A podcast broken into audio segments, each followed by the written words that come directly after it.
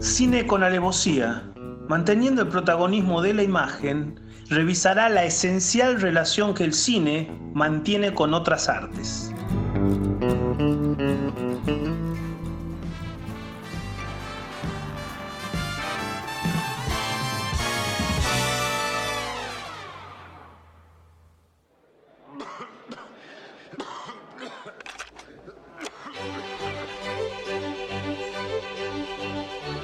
Hola, hola, ¿cómo les va? Vamos a hablar de una película que a la vez es teatro, que a la vez es coreografía y que a la vez es música. Ahí nos vamos a detener un instante. Y danza. Y danza. Pero bueno, en- eh, digamos que la danza está dentro de la música. Detengámonos un instante porque eh, lo que es más singular en esta película, que la música, marca un signo de, de inflexión, de cambio y de desarrollo en la industria cinematográfica, que es la llegada del sonido. El cine silente dura desde 1895 hasta 1929. En ese momento, justamente, justamente, aparece la primera película hablada, en parte hablada, que es justamente El cantor de jazz, Bueno, con Al Johnson. hoy, en casi 50 años después, en 1979, tenemos All That Jazz, con guion y dirección de Bob Fosse, em, bailarín, coreógrafo, director de cine, pero quiere que entremos Básicamente artista. Absolutamente, absolutamente, y me permite una digresión Una sola. de los que ya no nacen más. Bueno, estamos por... Esperemos, esperemos. Esperemos. ¿A Godot?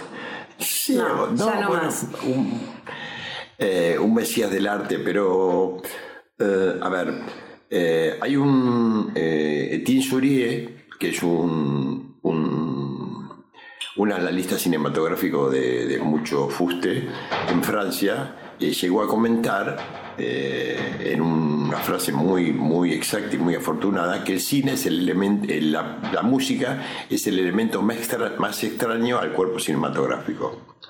Porque la cinematografía, la película en sí misma, hace una representación de la vida. Y en la vida no hay música. En la vida, cuando terminemos de tomar este Fernet que yo estoy tomando mientras tanto, vamos a tener el ruido de los cubitos, pero no vamos a tener música de fondo cuando cenemos esta noche. Y en, en la, en la vida representada por el cine sí tenemos música de fondo normalmente. Sí, igual eh, tiene un par de, de musicales filmados y como cineasta justamente es el musical más atípico para mi gusto y para mi agrado, eh, desde el montaje hasta la puesta de cámara. No es eh, el, el clásico musical, usted No. eso lo tiene muy, No. muy claro, ¿no? Eh, Bueno, eh, tiene un- una, perdón. utilización, una utilización del encuadre mucho más personal. Por ejemplo, eh, en Boda de Sangre de Saura Gades, que es un, también podría decirse que es un excelente espectáculo teatro musical, eh, al igual que Old That Jazz, eh, se utiliza la cámara para hacernos ver lo que en el teatro no se puede ver, es decir, el primer plano. Aquí la utilización de la cámara está al servicio de contar una historia. Bueno, aquí la historia que, están, que está contando es su historia. Sí. Es su historia. Es su historia eh, en esa mítica, el mítico ritual del comienzo con Vivaldi, Mm. con, con la dexedrina, con el colirio y el It's Showtime, Fox. Sus dependencias, sus dependencias, su casi locura, su- esas escenas magníficas frente al espejo que tiene la película. Y comienza, una de las primeras frases que a mí me ha marcado hace por décadas y décadas es, estar en la cuerda floja es la vida, el resto es esperar. Sí. Esto acompañado de un equilibrista que va sobre la cuerda, ¿no? Sí. Este, Digamos, es la vida tomada como el cine lo plantea, ¿sí? Es decir, el cine plantea, Godard decía esto que estoy ya cansado de repetirlo, pero vale tanto que lo digo una vez más, eh, que el cine es mejor que la vida porque están eliminados los momentos aburridos. Entonces el cine nos plantea la vida como una aventura. Perdón, eso lo decía Truffaut. Lo decía Truffaut que dije Godard, ah, pero bueno, también es muy amigo. Este, que eso nos lo plantea el cine. Elimina los momentos aburridos. Entonces nos plantea la vida como una aventura, digamos, que algunas vidas pueden ser planteadas como una aventura. Foss justamente hace de su trabajo una aventura. Sí, este personaje, Mr. Gideon, Joe Gideon, eh, su alter ego, está trabajando para un unipersonal y para una puesta en escena de un musical. Eh, tiene el casting, la selección, pero no nos vamos a quedar, creo, las, sino realmente me parece que es más rico poner esta, esta estructura que tenía él de su ser en el mundo, ¿no? Eh, estaba ampliamente invadido por tánatos, eh, porque cualquiera diría que era un mujeriego, que no podía dejar de mentir, pero era, era mucho más interesante el lazo de él con esto de la mentira y el engaño y el engañar a las mujeres, ¿no? Bueno, el, engaño, el, engaño, el, engaño, la dependencia de las mujeres y tánatos son cosas que tienen mucho que ver con la vida y sobre todo la componen, definitivamente.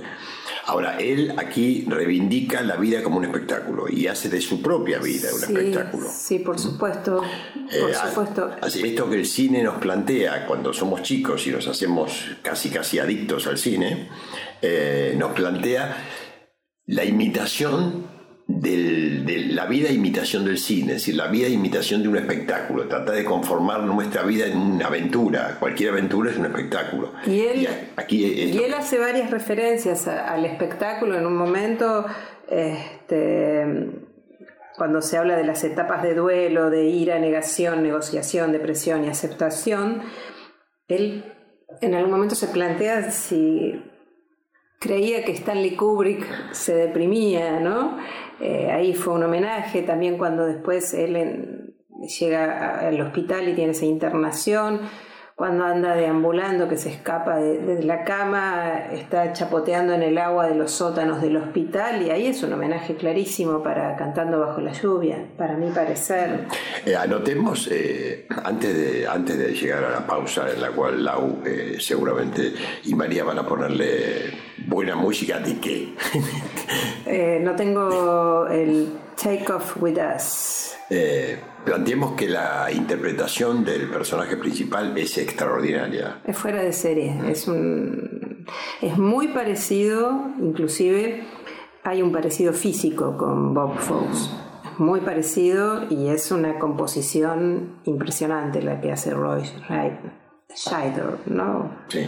Y hay, hay una cuestión, algunos guiños que hace él.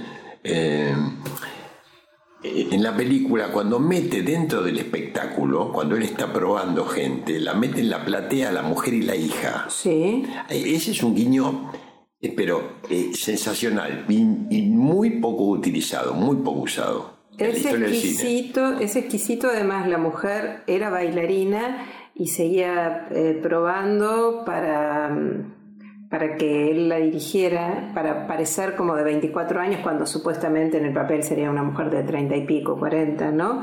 Y su novia también era bailarina y, bueno, hay escenas donde él baila con, con la hija que son una ternura. Sí, muy tierno. maravillosas. Como también eh, la pequeña sorpresa que le prepara la hija con la novia, Katie que también era esa, ¿se acuerda esa esbelta bailarina, esas piernas de dos metros, que guapísima, preparándolo.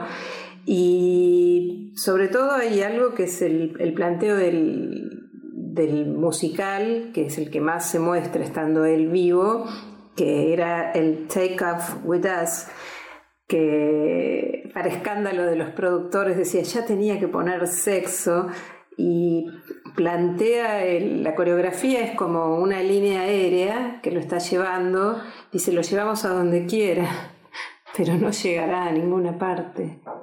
Así que si usted quiere, después eh, escuchamos un poquito. Sí, hacemos una referencia, me quedó colgando su comentario acerca de...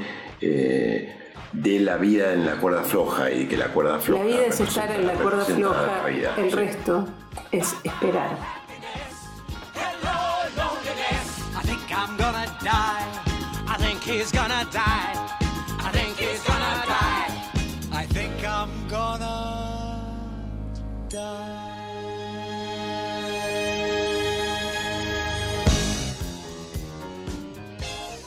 Anotemos eh, fundamentalmente que es una, es una película que puede entenderse como esto tan, tan mencionado y tan, tan valorado, que es el cine de autor, eh, hecha por alguien que básicamente no era un cineasta, era un, un artista, un showman casi, y era un bailarín y era un músico.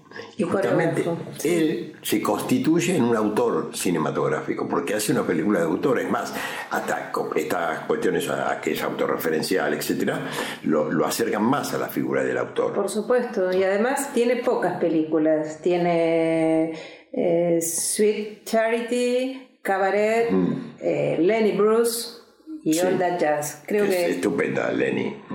Una maravilla, una joya, una joya que oscila entre el documental y todo, interpretada por Dustin Hoffman.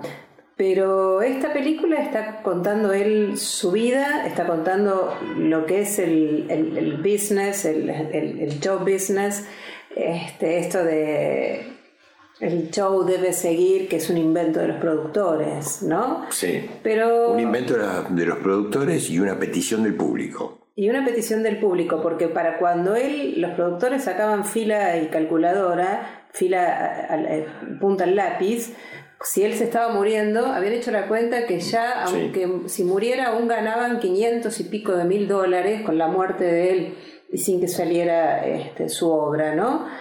Em, para mí hay guiños adorables, hay momentos en que bueno, cierra la película con There's no business like show business, que seguramente... Yo creo que esta referencia a que eh, vivir es estar en la cuerda floja, que el resto es esperar, eh, es una referencia no pensada, no querida, no deseada a Chaplin.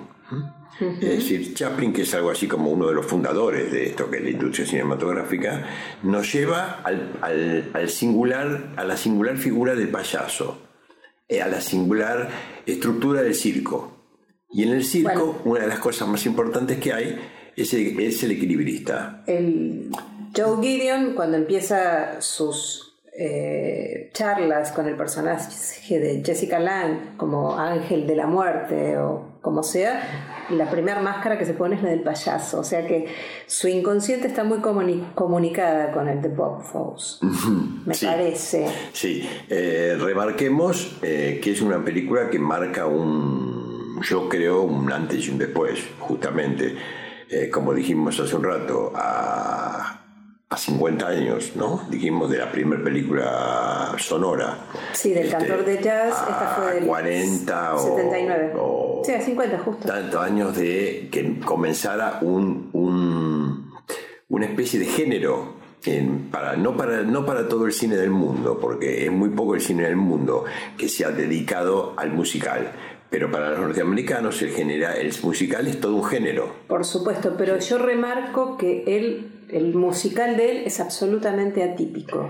Pues es, atípico, es, porque de autor. Es atípico, pero la continuidad narrativa tiene la música como elemento este, insolayable. Sí, igual este, aquí él va narrando, o sea, en en cabaret, que por ahí otro día podemos ocuparnos, este, él acaba contando su propia muerte y cómo va montando el espectáculo allá al final, cuando es internado, este, va haciendo los últimos números musicales desde su cama, él los va viendo y se, se va desdoblando, ¿no? Desde la cama hasta que está en el, en el, en el como dicen, el dolly grip, eh, filmando este, los números y, y no sé, y es una película que, es difícil contarla. Sí, es muy difícil. Tiene al final, cuando él en ese Bye Bye, Life, My Bye, tiene esas imágenes que son iguales que yo lo que vi en Cabaret cuando encontraba, ponía la cámara de tal forma. Son imágenes con ritmo musical, ¿eh? Esas, creo yo. Este, y me encanta cuando ahí, entre las primeras que mira y se despide de su mujer, su ex mujer, la madre de su hija, le dice: No tendrás más que mentirte es un este, encanto, es encantador. Remarquemos para terminar eh, la relación que, reivindica este espacio de, cine con alevosía, que es este, visto y, oído, este, la especial relación que tiene la imagen con la música. Digamos, son este, casi impensables las imágenes de Olda Jazz sin la música y se nos hacen invivibles casi la música de Olda Jazz sin las imágenes. y, además, perdóneme, pero insisto con el baile, con los bailarines, con las coreografías que son excelentes. O sea, el estilo Fox para coreografía, para jazz, para mí es superlativo. Es el coreógrafo tal vez. Bueno, nos, nos, nos quedamos aquí. Le dejamos a, nos quedamos a Laura y a María la tarea de, de, ponerle música de cabaret, de cabaret, de no, Old perdón. There's no people perdón. like show people. Ellos, este, ellos sonríen cuando tienen que llorar. Eh, lo ve, la, la, cuerda floja me llama mucho a la música, a mí. Me parece que es un. Me, me, me llama a las cuerdas de la guitarra o a las cuerdas del piano, ¿no? Bueno, escuchémosla. Escuchemos. Hasta el próximo episodio. There's no business like show business like no business I know. Everything about it is appealing. Cine con alevosía, con idea y dirección de Claudio Soaya y la participación creativa de Dolores Pérez Dorrego. Publicamos un episodio nuevo todos los días viernes. Te esperamos.